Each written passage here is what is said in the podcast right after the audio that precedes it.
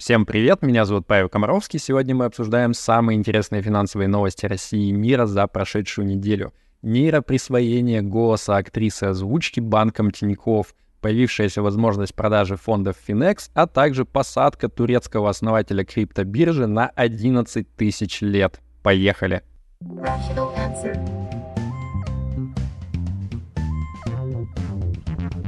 Rational answer. Тиньков начал позволять своим клиентам покупать друг у друга на внебиржевом рынке фонды Finex, которые заблокированы после февраля 2022 года. А при этом продавать их можно всем, ну, с тем условием, что они должны быть уже у вас на счету в Тинькофф Инвестициях по состоянию на 21 ноября 2022 года. А, то есть, если вы перевели их от другого брокера после этой даты, то пока, к сожалению, ничего сделать нельзя. А вот покупать эти фонды можно только самым смелым ребятам, ну, точнее, только квалифицированным инвесторам. Первыми расчехлили на пробу не самые популярные фонды Finex. Речь идет про FXBC, FXRD, FXAP, FXEM, но при этом в будущем обещали список э, потихонечку расширять. Правда, самые популярные фонды FXRU, российские еврооблигации, и FXRL, российские акции, они вот заведомо в этот список не попадут тех э, фондов, которыми можно будет на бирже торговать между собой. И, в общем, мы, получается, получили возможность э, воочию наблюдать, каким образом рыночек оценивает реальную стоимость этих фондов э, в отсутствие возможностей каких-либо арбитража, который бы удерживал цены вблизи э, справедливой стоимости. Так вот, сделок пока не супер много, но они проходят по большей части вот где-то в диапазоне 30-40% от расчетной справедливой стоимости фондов. И некоторые тролли даже специально супер такие абсурдные заниженные цены выставляют в стакан — Э, в надежде на то, что кто-то придет и просто вот не глядя сбросит по э, самой лучшей цене предложения свои акции. И Антон из канала «Доказательное инвестирование», он даже приводит скриншоты того, что это иногда действительно случается. В частности, какой-то бедолага продал паи э, своего фонда FXIP по 6 копеек за штуку, при том, что в тот момент справедливая стоимость этого фонда составляла 67,5 рублей — то есть э, выдал такую вот скидочку в 99,9% от души. А, как обычно, хочу сказать, что если вы торгуете любыми там фондами или акциями, то обязательно ставьте лимитные заявки, не кидайте просто типа вот рыночный ордер, покупаю или продаю по любым ценам, может неудобно оказаться.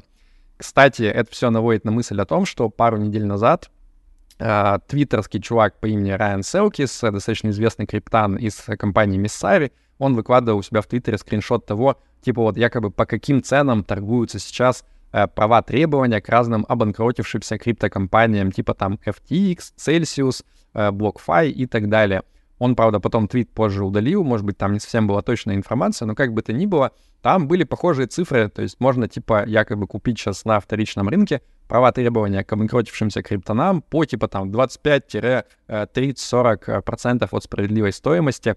Получается, Finex — это как бы наш отечественный FTX, как будто бы смогли переизобрести, типа вот, э, криптобанкротство, но в пассивных инвестициях.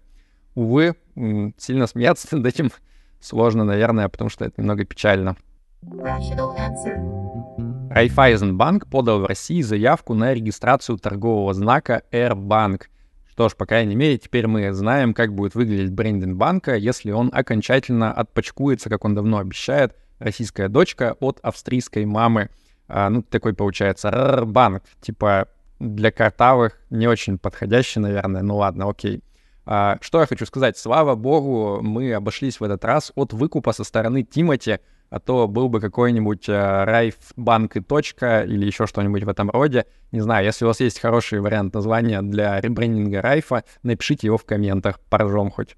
В последнем сезоне прекрасного сериала «Черное зеркало» есть серия про то, вот как э, якобы псевдо-Netflix этой вымышленной вселенной, он типа начал без спроса просто массово клепать с помощью искусственного интеллекта сериалы про жизни своих подписчиков — а, и это было типа легально, потому что где-то там в портянке Terms of Use, ну, которую никто никогда не читает, естественно, на 638 странице было написано что-то в стиле «передаю права вот этой вот компании на любое использование моей жизни для создания медиа-контента».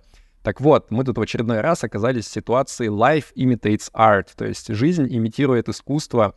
Актриса озвучки Алена Андронова, она подает в суд на Тиньков за то, что тот запилил нейросетку Тиньков VoiceKit на базе ее голоса, который она когда-то предоставляла банку для того, чтобы он делал вот помощника вот этого вот Олег, или, не знаю, есть ли там вообще женская версия Олега, как ее Альгиня называют.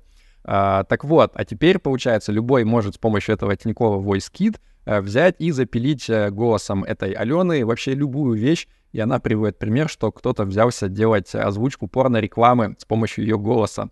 А, при этом сама Алена утверждает, что вот изначально речь шла только про то, что она начитает определенный массив текста для как раз вот этого вот Олега, для внутренних нужд банка, а юристы Тиньков, они говорят, что типа там есть формулировочка специальная такая, где говорится, что э, разрешаю возможную переработку записи голоса третьими лицами, и вот это и означает, что можно голос твой в нейросетку встраивать и дальше любому давать на использование.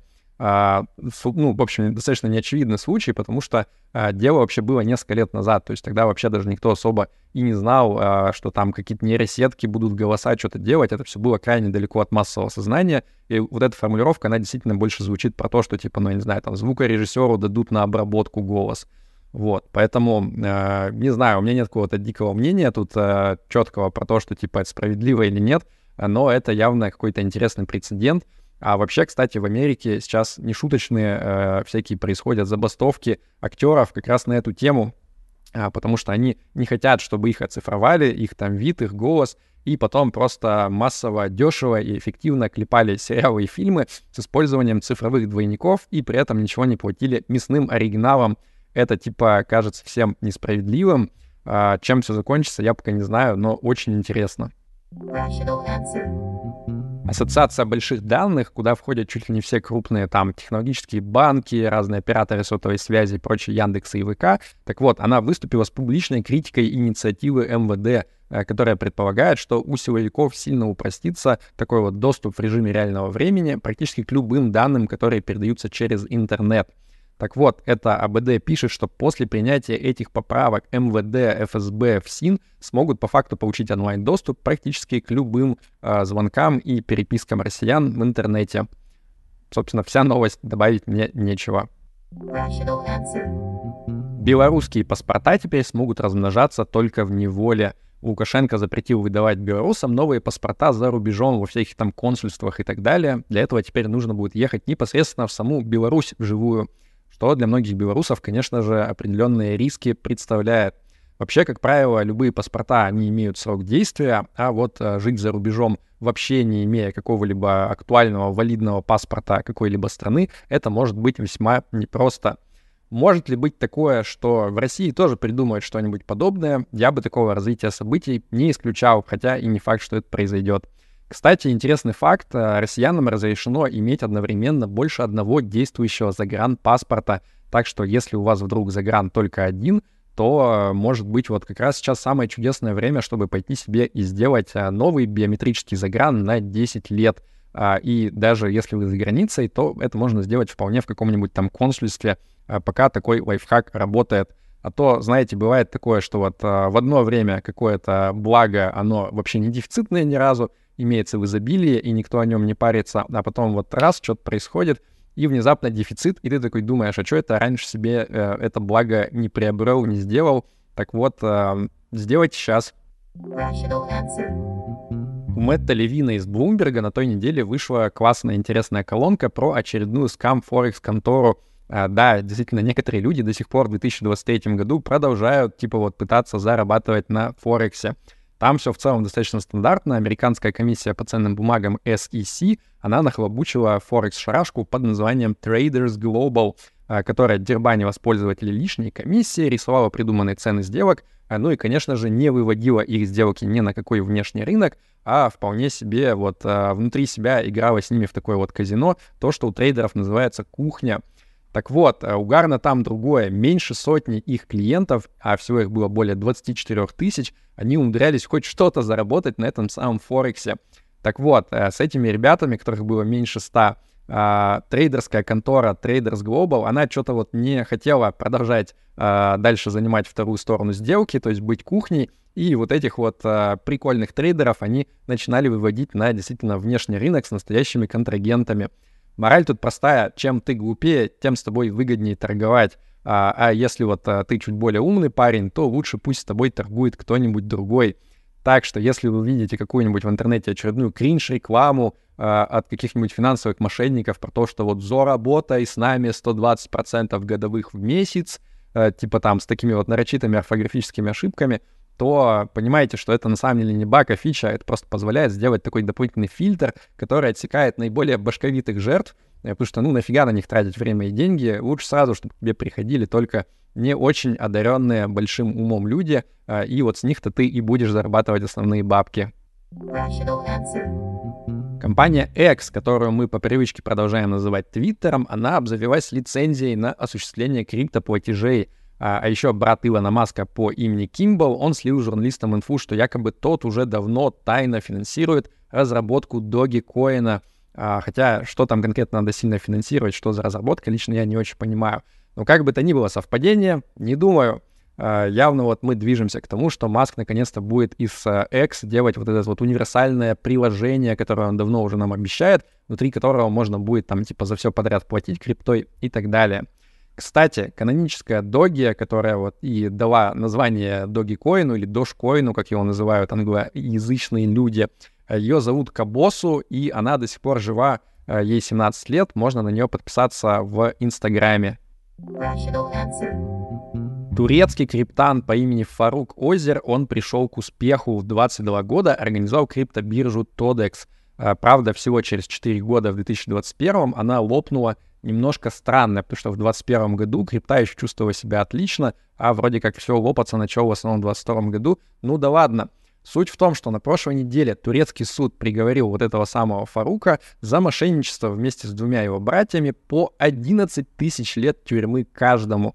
А, ну, то есть достаточно серьезный срок. Я не знаю, там в Турции так принято со всеми поступать или нет. Но одно я знаю точно, Сэм Бэнкман Фрид, который сейчас находится в СИЗО в американском, он, скорее всего, эти новости просто вот читает, вытирает под со лба и шепчет, ух, бля, ну, потому что э, ребята, турецкие криптоны, они своровали всего примерно 2 миллиарда, 2 миллиарда баксов, а у Сэма Бэнкмана Фрида, ну, там, типа, десяток примерно, э, и что это означает, что Сэма должны посадить на 55 тысяч лет, э, не знаю, в Америке вроде совсем конкретно так это не работает, э, но я не юрист, что я могу знать, Одно я знаю точно, что если все-таки трансгуманисты, они придумают лекарства для вечной жизни, то некоторым людям очень неудобно может получиться.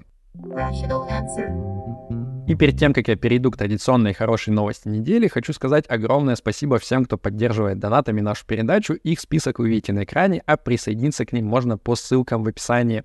Ну и в целом, если вам понравился выпуск, то ставьте ему лайк и подписывайтесь на наш канал. У нас здесь интересно каждую неделю.